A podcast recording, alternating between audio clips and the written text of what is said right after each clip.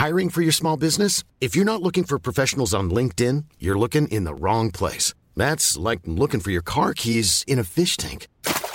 LinkedIn helps you hire professionals you can't find anywhere else, even those who aren't actively searching for a new job but might be open to the perfect role. In a given month, over 70% of LinkedIn users don't even visit other leading job sites. So start looking in the right place. With LinkedIn, you can hire professionals like a professional. Post your free job on linkedin.com slash people today. En revenant à la lampe à huile, je ne crois pas au modèle Amish. Uh, there is one more thing. Don't try to be too smart. Pay taxes when, when you have to pay taxes. Je ne peux pas répondre à, à, votre question, Monsieur le Président, parce que je n'ai pas de monde connecté. And that was a big mistake, and I'm sorry. Welcome to the Cybertruck Unveil. Voilà, je suis localisé en Allemagne. Signaux faibles, le podcast de siècle digital qui décode l'actualité du numérique. Bonjour à tous, vous écoutez bien Signaux faibles et nous sommes le mardi 18 octobre 2022 et voici les actualités du jour avec le sommaire. On commence cet épisode avec l'appel de Xi Jinping, le président chinois, à gagner la course technologique. Il sera aussi question d'Amazon qui a du mal à recruter alors que de plus en plus d'employés quittent le navire. Foxconn ensuite, le fournisseur d'Apple se lance dans l'automobile avec notamment un SUV électrique. Et enfin, FedEx abandonne son programme de robots de livraison. Voilà de quoi on va donc parler aujourd'hui. Allez, c'est parti tout de suite pour la course technologique chinoise. Le 20e congrès du Parti communiste chinois a démarré le 16 octobre à Pékin. Il devrait notamment voir Xi Jinping, l'actuel président chinois, rempilé pour un troisième mandat. Et le 17 octobre, le président a appelé à, je cite, gagner la bataille technologique. Il visait par là notamment les technologies de base. Mais alors, en quoi c'est important qu'il ait dit ça? Eh bien en fait, ça pourrait constituer une vraie refonte de la politique de Pékin vis-à-vis de son industrie technologique. Une politique avec cette fois plus de dépenses et d'interventionnisme de l'État. L'objectif derrière est clair. Hein. Devenir le leader technologique mondial et contrer l'influence et la domination américaine en la matière. Dans son discours pour lancer le congrès de cette année, le président chinois a même mentionné quatre fois l'importance d'atteindre l'autonomie dans la technologie. À titre de comparaison, il n'a pas mentionné cet enjeu une seule fois lors du congrès de 2017. Le terme technologie, lui, a été mentionné cette fois-ci 40 fois contre 17 fois lors du congrès de 2017. Cette nécessité d'autonomie fait aussi référence aux efforts de la Chine dans le secteur des semi-conducteurs, efforts contrecarrés en partie par les États-Unis qui n'arrêtent pas de mettre en place des restrictions toujours plus drastiques. Et les dernières, les plus dures d'ailleurs, on en a parlé dans l'épisode d'hier, ont été prises il y a seulement quelques jours. Certains secteurs tout particuliers, liés forcément donc aux technologies, devraient voir une augmentation des dépenses publiques pour tenter de passer outre ces sanctions américaines. C'est notamment le cas des sciences, de l'ingénierie ou encore des mathématiques. La Chine, à travers des programmes comme elle l'a déjà fait en 2008 par exemple, va aussi chercher à recruter plus de talents.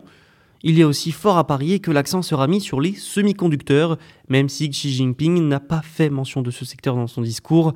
L'État chinois y a d'ailleurs déjà investi plusieurs milliards avec un bilan plutôt contrasté. Des géants ont bien émergé, oui, comme SMIC ou encore YMTC, mais pourtant aucune de ces entreprises n'a de réelle domination mondiale, contrairement par exemple au taïwanais TSMC. De nombreuses enquêtes pour corruption ont aussi éclaté ces derniers mois.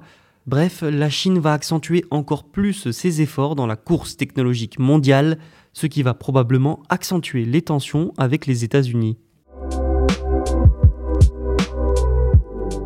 La semaine dernière, je vous parlais du départ de deux cadres importants d'Amazon, l'occasion aussi de vous expliquer que le géant américain fait face en ce moment à une vague de départ à tous les niveaux, et des documents internes récemment dévoilés par le média Engadget noircissent encore un peu plus ce constat. Selon ces documents, l'année dernière, seulement un tiers des nouvelles recrues d'Amazon sont restées dans l'entreprise pendant plus de 90 jours avant de démissionner ou d'être licenciées. Ça montre bien qu'Amazon a des problèmes pour retenir ses salariés. Les documents révèlent aussi l'estimation de l'entreprise sur le coût de son taux d'attrition des employés. Alors ce taux d'attrition est grossièrement la proportion des travailleurs perdus par l'entreprise et ça lui coûterait à Amazon eh bien, près de 8 milliards de dollars par an. On apprend également qu'il est plus probable que les employés partent de l'entreprise par choix et non par licenciement. Alors vous vous dites peut-être que ce problème touche beaucoup plus les employés des entrepôts, par exemple. Eh bien non, pas du tout. En fait, c'est toute l'entreprise dans son ensemble qui est touchée. Des postes de niveau, on va dire, débutant jusqu'au vice-président, tous les postes sont concernés et touchés. Le taux d'attrition le plus bas pour l'un des 10 niveaux d'employés qui existent dans l'entreprise était de près de 70%, le plus élevé atteignant quand même 80,3%. Selon le New York Times, près de 3% des employés de l'entreprise partent chaque semaine, au point qu'Amazon craint littéralement de manquer de personnes prêtes à travailler pour elle. Les managers, eux, partent par exemple en raison de problèmes de développement et de promotion. Amazon semble donc bel et bien avoir des problèmes de recrutement et pour garder ses travailleurs, malgré les récents démentis de l'entreprise, une entreprise qui est aussi critiquée pour la façon dont elle gère les licenciements. L'année dernière, par exemple, l'objectif d'Amazon était de filtrer les 6% d'employés les moins performants. Ces derniers n'étaient évidemment pas informés qu'ils pouvaient perdre leur emploi, ce qui ne les poussait pas forcément à donner le meilleur d'eux-mêmes et de meilleures performances pour garder leur emploi justement. Enfin, ces problèmes de personnel risquent de pousser Amazon à accentuer l'automatisation et le recours aux robots là où c'est possible. le géant taïwanais Foxconn se lance officiellement dans l'automobile électrique. Lundi 18 octobre avait lieu à Taipei le Technology Day de Foxconn. L'entreprise en a profité pour présenter officiellement trois modèles de véhicules électriques. Foxconn a donc présenté une berline modèle C, un SUV modèle E et un bus. Oui, un bus modèle T. Alors euh, bon, Foxconn ne va pas directement commercialiser ces deux voitures, elles sont plutôt des concepts pour l'instant. La société espère plutôt les concevoir pour des clients issus du secteur automobile. On savait déjà depuis un certain temps que Foxconn allait se lancer sur ce marché. Hein. Au début du mois, elle a fait l'acquisition d'une usine de production et d'assemblage de véhicules électriques dans l'Ohio. C'est gros comme indice, des teasers ont aussi été dévoilés, et Foxconn a déjà des gros clients d'ailleurs.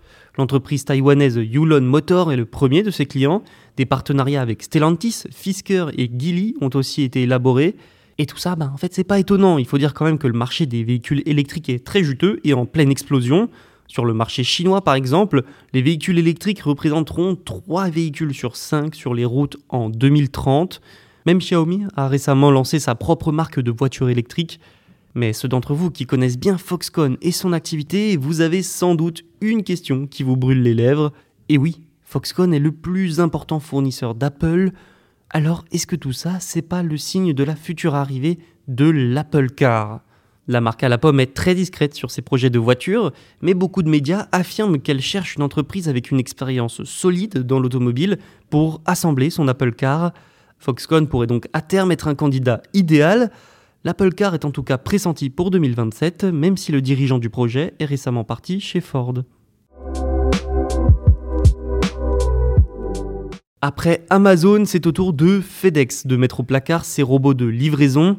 La semaine dernière, nous apprenions qu'Amazon avait décidé de mettre au placard son robot de livraison autonome Scoot, et aujourd'hui, FedEx lui emboîte le pas. En 2019, FedEx s'était associé à DK Research and Development, fondé par l'inventeur du Segway, pour développer un robot à roues appelé Roxo.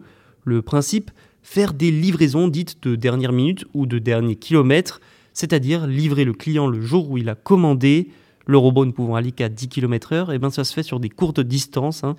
donc dans des grosses villes très denses. Et donc au début du mois, FedEx a décidé de mettre fin au projet.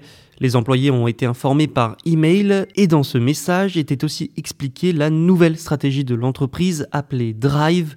Il était par exemple écrit, je cite, Bien que la robotique et l'automatisation soient des piliers essentiels de notre stratégie d'innovation, Roxo n'a pas répondu aux exigences de valeur à court terme nécessaires pour Drive.